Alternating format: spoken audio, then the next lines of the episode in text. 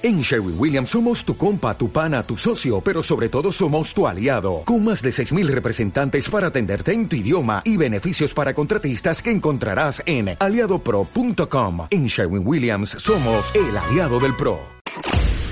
Mañana sabremos quiénes son las cinco parejas que participarán para llevarse la boda de sus sueños.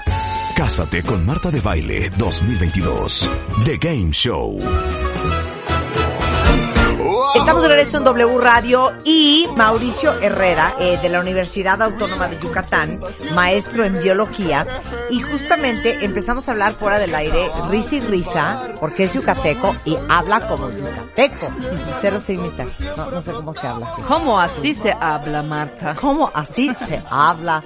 Bienvenido, Mauricio. Gracias. ¡Ay, ya, Mau! Bienvenido, Oigan, Mauricio. a ver, eres biólogo, pero tu especialidad, o sea, lo tuyo, lo tuyo, lo tuyo Es el molusco. lo que en general nos encanta comer. Exactamente. A ver, son los moluscos. Los moluscos. Los moluscos. ok, vamos a hacer la lista de los moluscos para empezar. Ahí tenemos la, la, la, La lista. A ver, el orden. A ver, moluscos, para que se lo sepan todos. Ok, Ok, primero. Primero tenemos a los bivalvos. Ajá. Ahí podemos encontrar a los mejillones, Ajá. las almejas o los ostiones y los callos de hacha. Ok. Entre muchos otros. Ok. Eh, también tenemos a los pulpos y los calamares. Ajá. Ellos se conocen como cefalópodos. Ajá. Eh, no sé si van a ver un pulpo. Cefalópodos, porque Sí, la palabra viene del griego cefalos, cabeza, y podos, pies.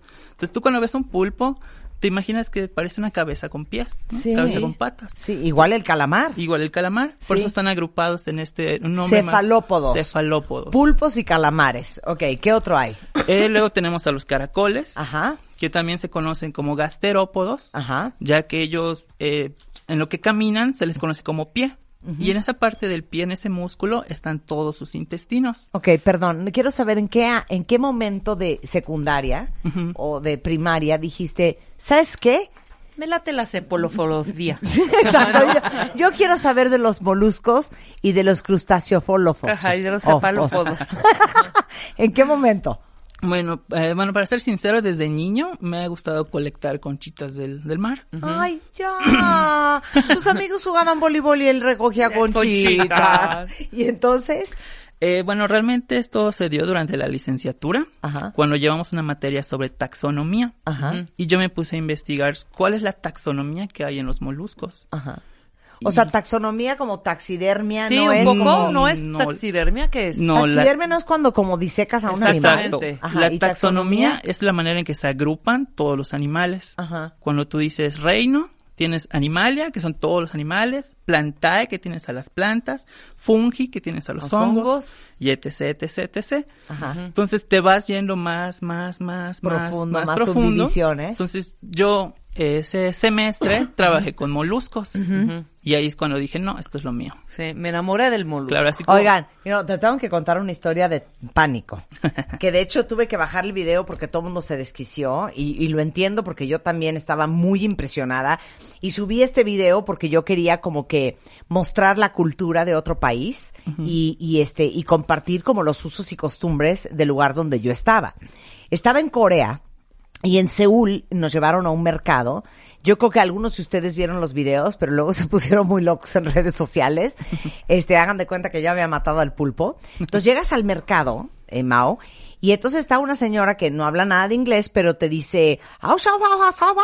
Y entonces tú le dices que sí, que quieres el pulpo. Y entonces literal, con su manita, saca un pulpo. Yo pienso que era un pulpo bien bebé, lo cual fue todavía más traumático ver la escena. Imagínense, ustedes se tramaron en video, yo lo vi en vivo y casi me muero. Saca el pulpo y era un pulpo que ha de haber medido yo creo que unos 25 centímetros. ¿Qué edad tenía ese pulpo? Mm, 25 centímetros, unos meses. Ay, ya, era un bebé pulpo. Pero no era más grande porque era un No, platón, te lo hija. juro que sí, pero era un bebé pulpo. Bueno, Ay, qué mal humor.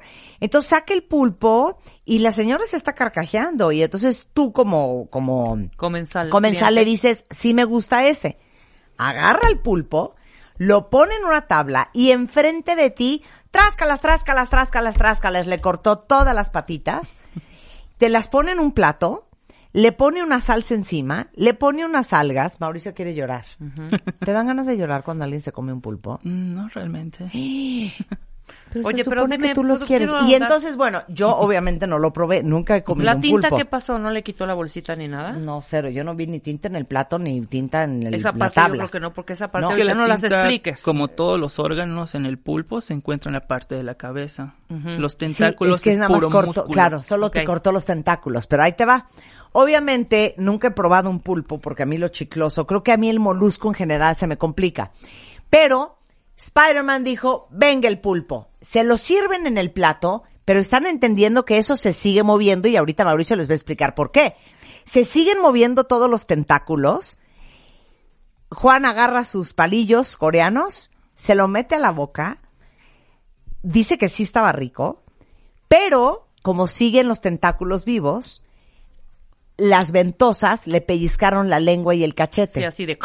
Entonces le digo, bueno, imagínate lo que hicieron esas ventosas en tu intestino delgado, porque yo creo que seguían vivas.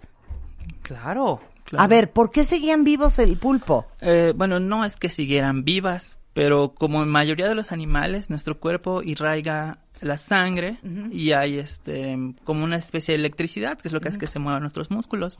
Entonces ellos al cortar los tentáculos, eh, ese corte, o sea, los separa tan rápido que el cerebro todavía manda los impulsos y los tentáculos tienen esos impulsos todavía. Es como una batería que se está descargando. ¿no? Sí. Entonces, eso que se, que se mueven son los impulsos que aún quedan y siguen eh, latiendo, por decir. Sí. Y es lo que nos da esa apa- apariencia de que sigue moviéndose. De que sigue moviéndose. Es como cuando... Me cortas a la lagartija la cola. Exacto, la cola. Ay, la cola o la sigue moviéndose. serpiente. así. Claro. O, ah, ¿Y muy- cuánto tiempo sigue vivo? Estamos hablando de unos minutos. Por eso generalmente dicen que te los comas de inmediato. Porque si los dejas allá un rato, pues ya se pierde el impulso y ya quedan quietecitos. No, Quedan pues el- quietecitos. Ok. A ver, vivos, quiero que el- cuentes así fun facts del pulpo. Así, cosas que no, no sabemos del pulpo. ¿Cuántos tentáculos tiene? Eh, todos tienen ocho. Ajá. Eh, en el caso de los machos, vamos a ver que hay un, un tentáculo que está modificado a manera de miembro masculino. Ay, yo no sabía eso. O sea, es un penecillo. Exactamente. Es un penecillo del mar. Pero ¿dónde está? ¿En medio? Mm, viene siendo generalmente cuando ves al pulpo de frente de ti, Sí. es el tercer tentáculo hacia la derecha. Entonces vamos a ver que todos los tentáculos terminan en puntita. Ajá. ¿Y, ese? va a terminar como a manera de como un tubito. No, necesito ver el tubito de pene de un pulpo, perdón, lo necesito ver en este momento. Ahora, me da una risa que tú dices, teniendo al pulpo de frente, perdón, yo no sé cuáles son las nalgas del pulpo, yo lo veo igual por todos lados. No, es que sí se llega a ver. Sí, ¿ves porque él los ve ojos? los ojos, hija. Tienen Ajá. ojos. Claro, ya, ¿Ya? le los ojos al pulpo. Ahí y ves, entonces ahora es el tercer cuenta. tentáculo del lado derecho Exacto. y es como un tubito. Exacto, termina como un tubito. Ajá. Entonces lo que hace el pulpo, bueno, vamos a ver que los pulpos eh, tienen una entrada, es donde respiran, pero esa entrada también da a, a todos los órganos internos. Ok. Entonces lo que hace el pulpo macho es tomar ese tentáculo y meterlo en la hembra y ahí libera. eh, El- la tinta, ok. No, la tinta Ah. es otra cosa. Cállate, déjalo hablar. No libera tinta. No, ahí Estamos libera. pues, aprendiendo del pulpo. Libera los espermas. ¿Sí? Vamos a Ajá. hablar directo, ¿no? Acá Sí. libera los espermas y los espermas pues van a dirigirse hacia la parte de los gametos de la, de la hembra. Pero ¿sabes? no entendí en dónde inserta su penecillo el pulpo a la ¿Cómo pulpa. se llama el pene del pulpo? Mm, No tiene nombre, es un tentáculo. O sea, es literal un tentáculo. ¿Sí? Oficial, es un ¿Y dónde tentáculo. está el, orificio de la pulpa? De la- de la- De la señora, de la señorita pulpa. Eh, vamos a ubicarlo de la parte trasera de la cabeza. Ok. ¡Qué feo que le metan una cosa a uno en la nuca! O sea, ¿no tiene en medio de sus tentáculos No, la no niña hay un hoyito? No. Nada, no hay. ¿Es en la nuca? Podríamos decir. Ok, y entonces, ¿cómo es el sistema? ¿Cómo es el movimiento copulatorio? Eh, simplemente el ma- eh, cuando hem- la hembra ya lo acepta, sí, Ajá. porque pues, tiene que aceptarlo. O sea, hasta el reino marino es una cosa de aceptar. Es un cortejo. ¿Ok? Eh, el macho ingresa este tentáculo Ajá. en la parte trasera de la hembra Ajá. O Pero sea, la hembra tiene que abrir el hoyo o el hoyo siempre está abierto. Siempre está abierto porque están respirando. Ajá. Es donde se da el Ah, movimiento. es donde respira. Pues igual como el ser humano. Sí, Donde sí. tragas ahí Y también. entonces le mete el, cállate, le mete el tentáculo en la nuca y luego, Libera a lo que se llama espermatóforos. Ajá. Que digamos que son como una especie de, de bolitas ajá, que van a liberar los espermas. ajá, Y ya los espermas pues van a nadar hacia la parte de los óvulos. ajá, y entonces por dentro del, de la pulpa. De la hembra ya se empieza Sí. la, la fecundación. Ok, y ahí, ¿y cuánto tiempo se tarda en cri- criar un pulpo? Eh, aproximadamente son tres meses desde el apareamiento. Y, y, y entonces la, la hembra trae los pulpitos en la nuca adentro. No. Eh, una vez que ella ya los, los ya se fecundaron, Ajá. ella va a poner, em, ah, va a buscar una cueva Ajá. y va a poner los huevos en esa cueva. O sea, Como los avienta de- desde la nuca. Mm, no, los toma con el tentáculo. No. Ah, Así los agarra se y los jala pone. con el brazo de la nuca y los va sacando y los va poniendo en la Y cueva. los pone como en un ras- como parece un racimo de uvas. Ajá. Son así. Y Ey. ahí ya empiezan a, a desarrollarse los pulpos. Bueno, menos Ay, mal, imagínate estar, estar incubando un bebé en tu nuca. No, y boca abajo. Y boca, y, bo- y boca abajo. Ok, ahora, otras alegrías del, del, del pulpo. Ventosas, Mm. tinta. Quiero saberlo todo. Ok, en el caso de las ventosas, pues están en, en los tentáculos, en todo el tentáculo. Ajá. Y le van a servir tanto, generalmente, para atrapar a su presa. O sea, una vez que atrapan a su presa, ya no la O sea, ¿sí? sueltan. Exactamente. ¿Y dónde está la boca del pulpo? En el centro de los tentáculos. O sea, tú ves el pulpo, ves Ajá. los tentáculos, y en la parte del centro, O sea, abajo de su cabeza. abajo, tiene Ajá. su boca allá. Y de hecho, en el caso de los pulpos, tienen un pico. Ajá. Así como las aves, pero no tanto como las aves. Este pico se encarga de ir destrozando el alimento Ajá. y lo va pasando a su boca. ¿El pulpo come pescado? Sí. ¿Come pescado? Cangrejos, otros pulpos, caracoles, come. Oye, ahora, ¿que el pulpo tiene tres corazones? Sí. Pero no son, digamos, tres corazones funcionales. O sea, no, no hay que romper el corazón tres veces, por decir. Vamos a ver que tiene un corazón que actúa como cualquier corazón en cualquier animal y tiene otros dos corazones que se llaman pericárdicos. Esto lo que hacen realmente es bombear la sangre más rápido en el cuerpo. O sea, es como un acelerador de, de la sangre. Entonces esos dos corazones no son para que esté vivo, sino para que haya una irri- irrigación sanguínea más, más fuerte de lo normal. Esto generalmente se va a dar cuando quieren huir, Ok. Ah, como para movimientos rápidos. Oye, ¿y la tinta? La tinta viene siendo como melanina. Eh, tienen una bolsa de tinta en, sus, en la parte de los órganos y generalmente también es para escapes. Es algo así como los ninjas cuando lanzan su bolita de humo. Ajá. Entonces ellos lanzan la tinta y se hace una bola, una, una bola de tinta que generalmente el, el depredador se va a balanzar sobre eso y eso le permite huir.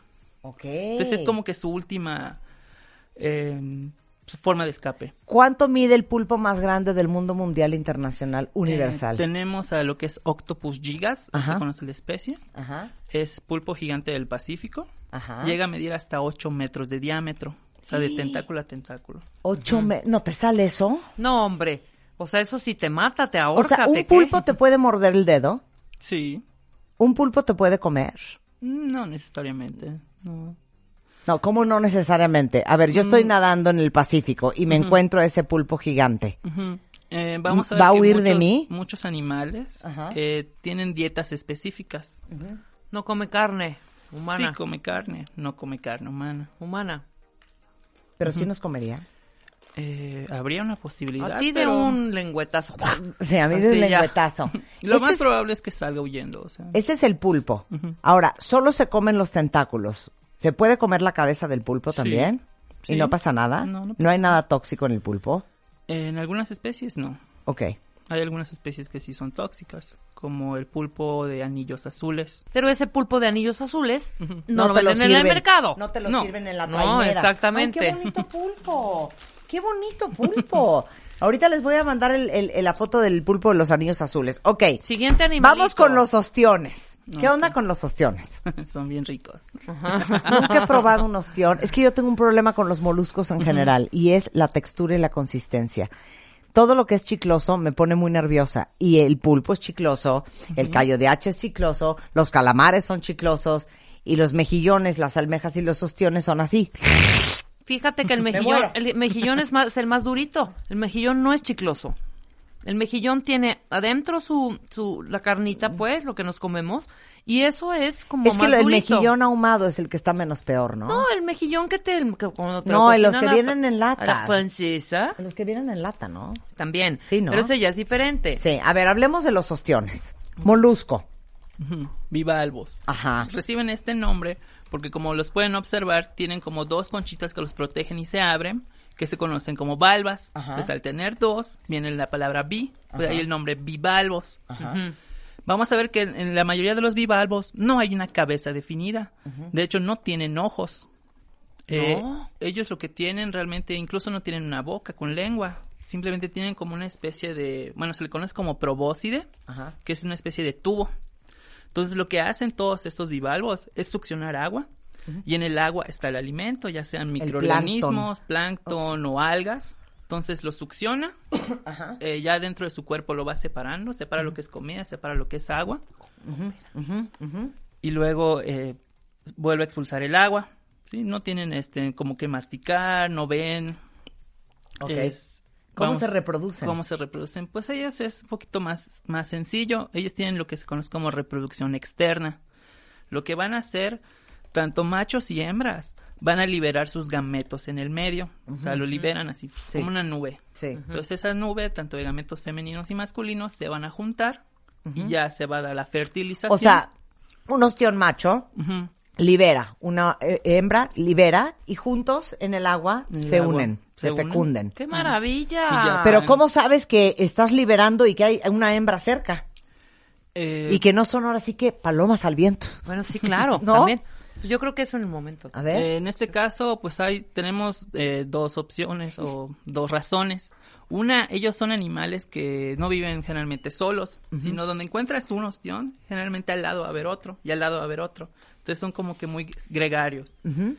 Y a su vez hay, pues, así como usamos, bueno, los humanos hay las feromonas y toda esta parte, ellos igual tienen, liberan eh, feromonas para saber que hay una hembra cerca o un macho cerca. Entonces cuando ya pueden detectar que está eso, pues los liberas. Sí, Si es no que los- Rebeca creía que iba a haber como un momento en que una concha se subía arriba de la otra. No, no es así. Sí, no es que le vaya a decir, Oye, ¿puedo? ¿Puedo? Ahora, los ostiones, las almejas y los y los mejillones son todos primos hermanos. Sí, todos pertenecen a la, fam- a la clase de bivalvos. Bivalvos. Bivalvos. Ahora, la pregunta de los 64 millones de euros.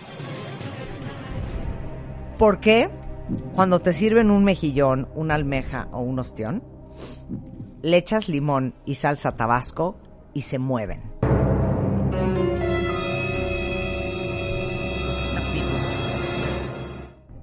Sí. La pregunta es, ¿sufre? ¿Le duele? ¿Siente? ¿Está diciendo Sí. o no? ¿Sí? Sí. Claro. ¡Ay, ya! Claro. si es un ser Estás vivo. sabiendo que en primera cuando te lo sirven está abierto. Ellos realmente tienen unos músculos que hacen que se unan estas valvas y las puedan abrir o cerrar. Ajá. En el momento que los parten para dártela así como, como un platito, ¿Así? pues es casi casi como que los hayas arrancado a la mitad. No Entonces lo puedo allá, creer. Allá comienza el sufrimiento. neta. Ahí Ajá. comienza el sufrimiento. Ahora, cuando alguien, cuando chupas un limón, todos hacemos una cara de, de lo agrio porque es ácido. Entonces, eso ácido se lo estás echando a un, a, digamos, a una herida abierta. Y la salsa tabasco también. Entonces, por eso tienen esas reacciones, ese movimiento, ¿sí? Aunque, sean, siendo sincero, creo que ellos van a estar más preocupados por la falta de oxígeno al no estar dentro del agua. Claro, es que ellos respiran en el ¡Claro! agua. Estos se están ahogando aparte. Además, En la O sea- vida vuelvo a comer calam este, esta cosa, conchas. O- ostiones, concha. almejas y mejillón. Bueno, yo en mi vida he ¿eh? comido, entonces yo no, yo no puedo decir que yo he Prometido. sido partícipe de esa masacre. Sí. Sí les duele. sí. Sí, tienen sistema nervioso. Sistema nervioso es lo que se encarga de decirte, ay, me duele. qué horror. Qué feo, ¿eh? Estuvo muy feo eso. ¿Alguna otra gracia de almejas, ostiones o mejillones que queramos este comentar? Porque ahí vamos con el callo de hacha y Claro. el calamar. A en ver. el caso de las almejas, Ajá. vamos a ver que todas ellas son productoras de perlas. ¿Sí? ¿Y a cuánto hemos visto las perlas, no? Miles de pesos, millones de pesos, dependiendo de la perla. Lo chistoso, que como con muchos animales, esta perla es un desperdicio. Sí, la formación de las perlas comienza cuando un agente extraño, digamos, una basurita, un pedacito de arena, entra y ellos no lo pueden ex- expulsar, no lo pueden escupir. Entonces lo que hacen, lo empiezan a, a recubrir de este nácar, el nácar que igual forma las conchas Claro. y lo empiezan a fo- formar el nácar y le- a cubrirlo, a cubrirlo, a cubrirlo de nácar hasta que esta esferita, que es la perla, y lo pueden expulsar.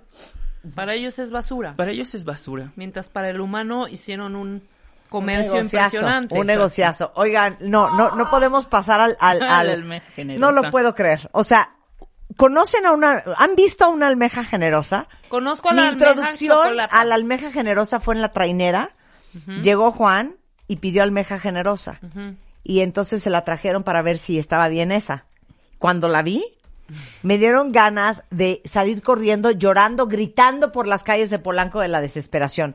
¿Me explicas la almeja generosa? Hagan de cuenta que es la concha y hagan de cuenta que sale de la concha, literal, tal cual, un pene. Enorme aparte, ¿eh?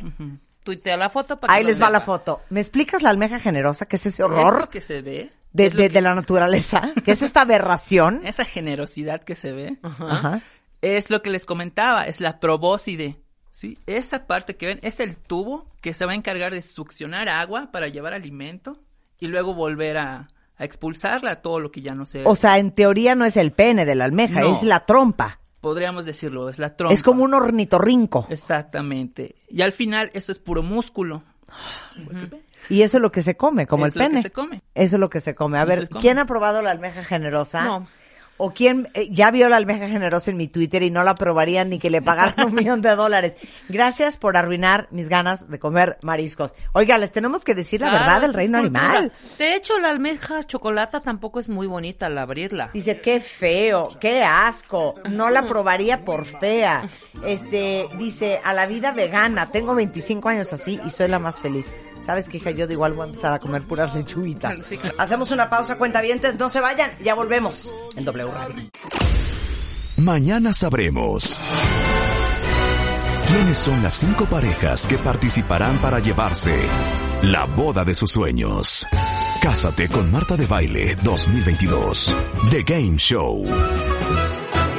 Bajo el mar, bajo el mar, vives contenta siendo sirena, eres feliz. Sé que trabajas sin parar y bajo el sol para variar. Porque estamos hablando de biología marina, no cunde el pánico, cuentavientes. No saben todo lo que van a aprender y cómo se van a carcajear y cómo van a entender el mundo marino tan diferente, porque está con nosotros Mauricio Herrera, es eh, biólogo de la Universidad Autónoma de Yucatán y él es especialista en moluscos. Entonces ya nos dio un pequeño introducción a uno de los grandes moluscos del reino animal, que es el pulpo. Y este ya aprendimos que el pulpo eh, tiene en uno de sus tentáculos pues lo que viene siendo su pene de él, que la, la hembra tiene pues el espacio copulatorio casi en la nuca y que aunque fecundan adentro, ella saca todos los bebés y los pone en una cueva y ahí es donde nacen todos los pulpitos. A ver, vamos a hablar ahora del callo de hacha. A ver, ¿qué es el callo de hacha? Mm, También es un bivalvo. Ajá. Sin embargo, ellos tienen otra otra forma. Ajá. ¿sí? Ya no son tan duros, de hecho. Ajá. Ellos ya no tienen tanto carbonato en las conchas, por eso las conchas que tienen son más delgaditas, se pueden incluso quebrar así con solo apretarlas. Ellos tienen una especie de pelillos en la parte posterior, ¿Pelillos? ¿Pelos? pelos. No estoy entendiendo la forma del callo de hacha. ¿Es una concha? Sí, Sí, Es de ahí sale la carne. sí. Adentro está la carne. Oficial no sabía que el callo de hacha venía de una concha, ¿eh? Se los juro que pensaba que era un animal nadando en el mar. un molusco. Oye, ¿y tú sabrás quién inventó comerse el callo de hacha o la almeja o el ostión primero que nadie? No, la verdad, no, ahí sí no sabría. Debe de ser muy interesante como quién probó el primer ostión. Sí, claro. Ya sabes, como quién dijo, ah, pues vamos a, vamos a abrir esta concha y a ver qué hay adentro. ¿Ninguna otra gracia del callo de hacha? No. ¿No? Mm, No tiene no, gracia. Vamos con el calamar, que también es chicloso. A ver, ese tiene más el gracia. calamar. Bueno, el calamar en este caso vamos que son depredadores activos. Ellos generalmente eh, cazan peces Ajá. durante la noche. Lo que hacen es llegar por la parte de arriba del pez, Ujú. los sujetan con los tentáculos. Vamos a ver que los tentáculos de los calamares, a diferencia de los pulpos, tiene la ventosa y la ventosa tiene una especie de gancho que es como, como hueso, o sea, es un gancho duro. Ajá. Entonces eso permite no solo adherirse, sino rasgar a la presa y con el pico que también tienen, van hacia la parte del cuello y lo muerden y listo, Al pescadito. al pescado. Y comen pescado, Sí. solamente. Mm, también otros crustáceos y mo- otros moluscos. Sí, de, de ellos. Tendría, yo tendría más miedo de un calamar. Digamos, el calamar de Humboldt, que llega a medir hasta dos metros y medio. Me muero, me desmayo, me Que da de un un infarto. ¿En qué, octopus. en qué mar Por esos tentáculos que son más agresivos, que son como- Incluso su comportamiento es más agresivo. Ah, ¿sí? el del pulpo generalmente va a ser huir. Calamar primero te va a observar, va a ver si eres peligroso o no, y cuando vea que es más peligroso que tú, tac, Sí, te truena. te truena. Ok. O sea, imagínense, ahorita les voy a mandar una foto, ustedes buceando y de repente encontrarte a un calamar de Humboldt. Un calamar de Humboldt. Y no es el más grande. Y ese te puede morder, comer, rasguñar, herir, lastimar, quitarte una extremidad. Sí, de hecho, eh, buzos que se adentran en aguas con calamares de Humboldt Ajá. tienen a encadenarse a la lancha o al barco. Sí. Por el motivo de que en un principio, eh, buzo que se metía a nadar con calamar de Humboldt no salía. ¿Te cae? ¿Qué? Sí, es, es, es, es, verdad. Pero ¿cómo te hacen? ¿Te agarran la pata Te- con los tentáculos sí, o qué? eh, una vez que uno empieza a atacarte, empiezan a llegar más.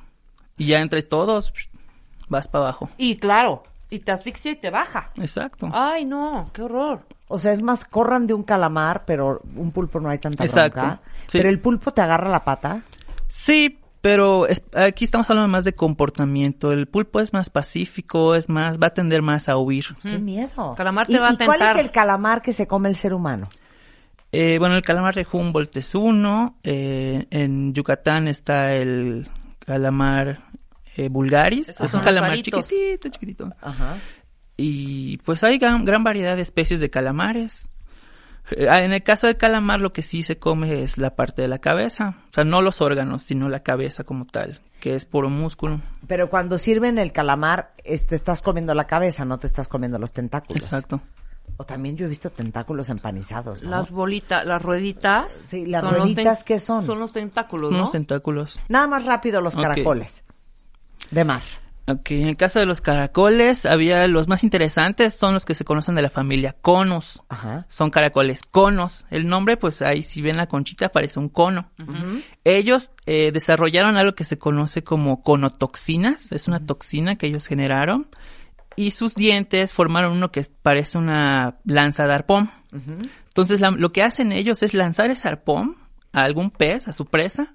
Y esta conotoxina eh, lo que hace es paralizar a las presas. Pero las paraliza así, en Rápido. segundos y a- les iba a hablar de algo que se conoce como el caracol cigarro, es el nombre que se le da común, Ajá. ya que los pescadores dicen que una vez que te pique este caracol, tienes el tiempo suficiente para fumarte un cigarro antes de morir. ¿No hay antídoto? No, no hay ningún antídoto conocido. ¿En qué mares está esto para En no Australia. Es que en Australia está todo lo peor. De verdad, todo lo venenoso, la medusa que te mata en dos segundos, la no sé el, qué. El, el- el Great White Los Shark tiburones, también están ahí. O sea, Australia, qué, ¿Qué miedo. Sí. ¿Sabes qué? Rebeca? Ahí están hasta los demonios de Tasmania. Demonios de Tasmania. Demonios. Oye, es, eh, pero aquí dice, es que existe, ah, este grupo altamente, obviamente no se come. No. Este, este caracol que tú dices. bueno, Este sí, sí no- se come. ¿También se come? Es que realmente la toxina está en el diente.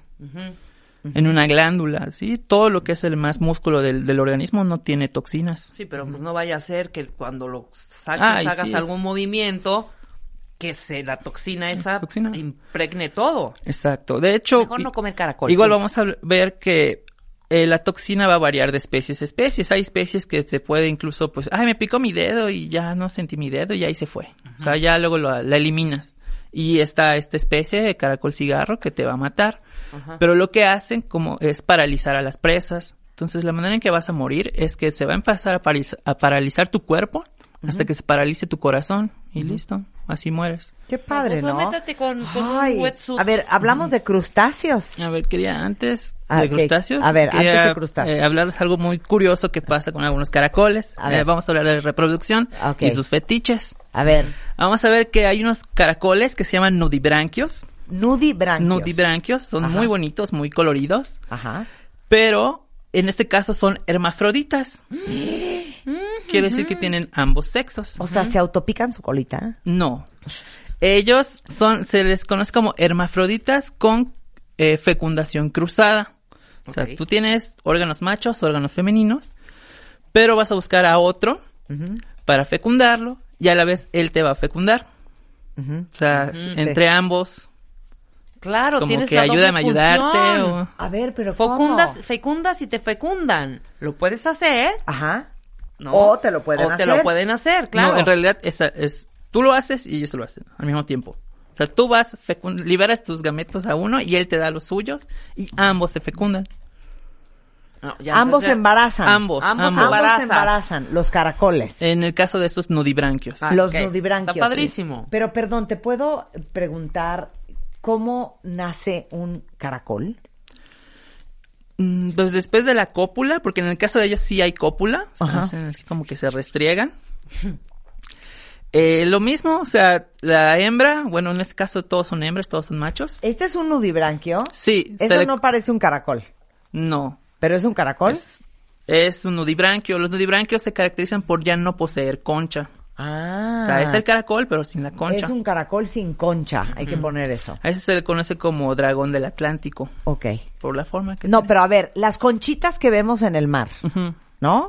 En la arena. O los caracolotes esos que te los pones en la boca y haces... Lo tiene adentro, tiene a su animalillo. "Uh". ¿Esos cómo nacen?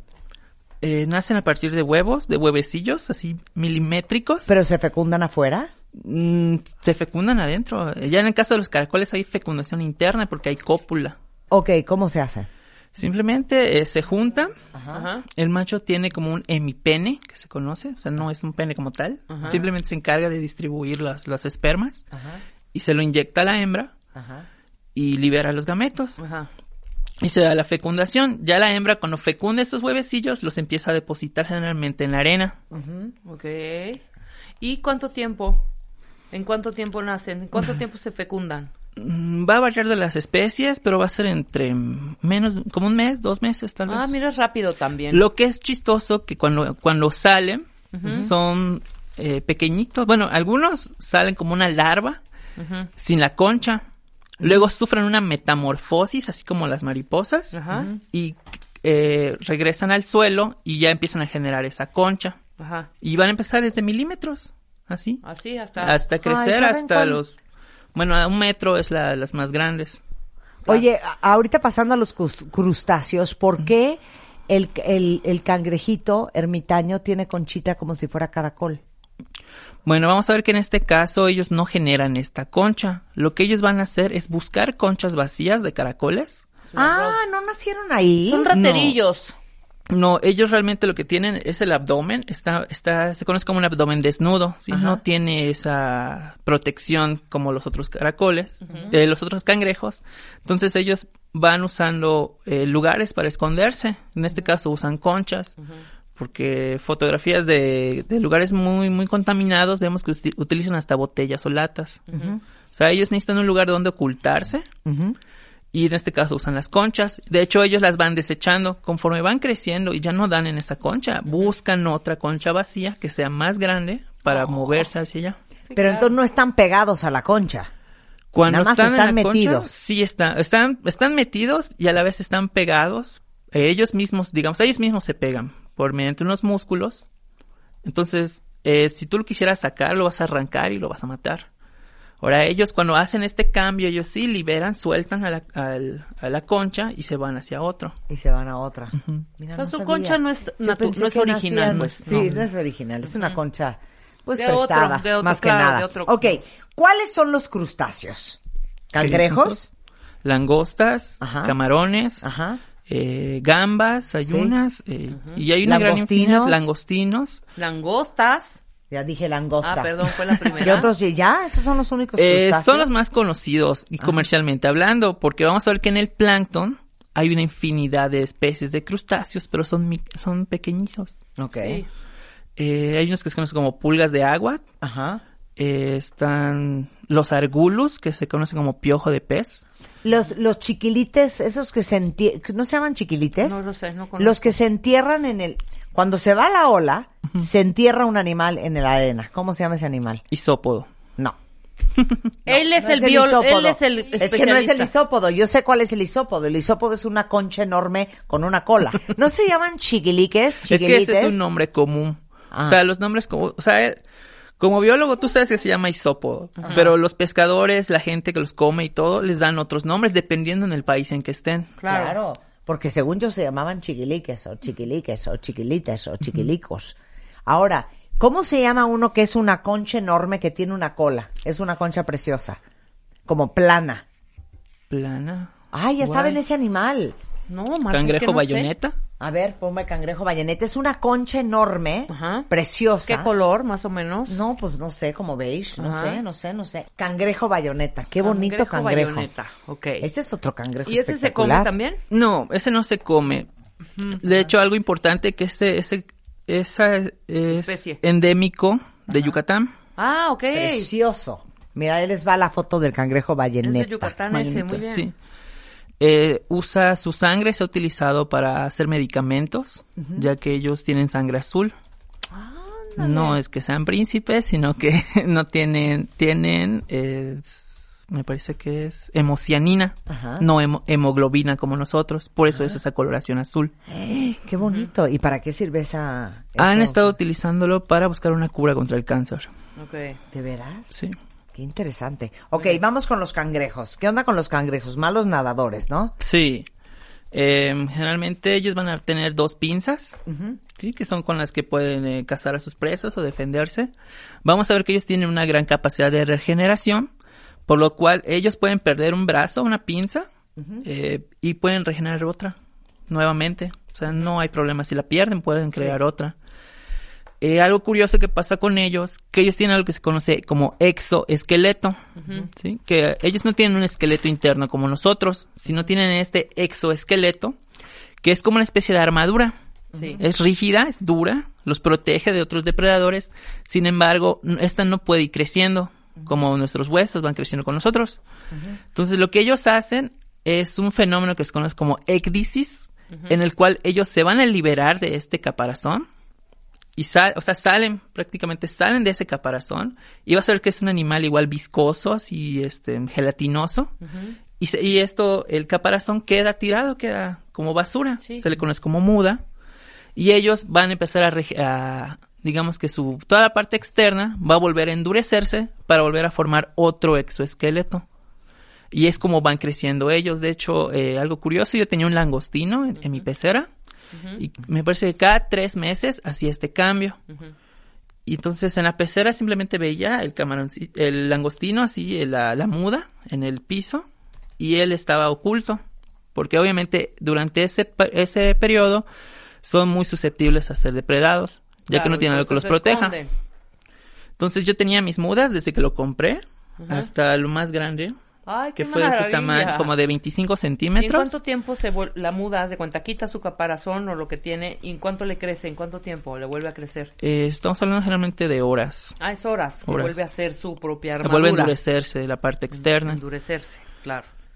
Qué maravilla la naturaleza. eh, Hay una perdóname. isla que está en Australia Occidental, que es territorio australiano, que se llama Isla de Navidad. ¿Ya habían Ah. oído de Christmas Island? ¿No? ¿Qué pasa ahí? Es impresionante. ¿Nunca la has visto? ¿No jamás? Bueno, los cangrejos toman las calles de la ciudad cuando inician eh, su trayecto hacia la playa para iniciar el proceso de Ah, creo apareamiento. que sí he visto esas escenas donde hay miles y miles y miles de Miles cangrejos. de cangrejos, bebés, no Ajá. bebés, todos en las calles de esta isla, que es impresionante. Ahorita les mando una foto, es increíble verlos. ¿Cuál es el cangrejo más grande? Eh, tenemos al que se conoce como cangrejo araña. Ajá. Que, ¿Que es el japonés? El japonés. Ya. Llega a medir hasta 4 metros de largo. Sin embargo, existe igual el cangrejo buey, que ese tiende a ser más pesado, o sea, más, más gordo, por decir.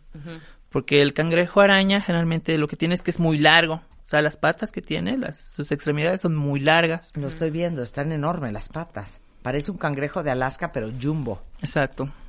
Sí, son, son parecidos al Se come también. Bueno, ¿nunca Sí. han visto ese programa de... mm, bestia extrema. Ajá, ¿cómo se llama? Eh, eh, pero, ¿cómo se llama? Eh, Alaskan... Alaskan...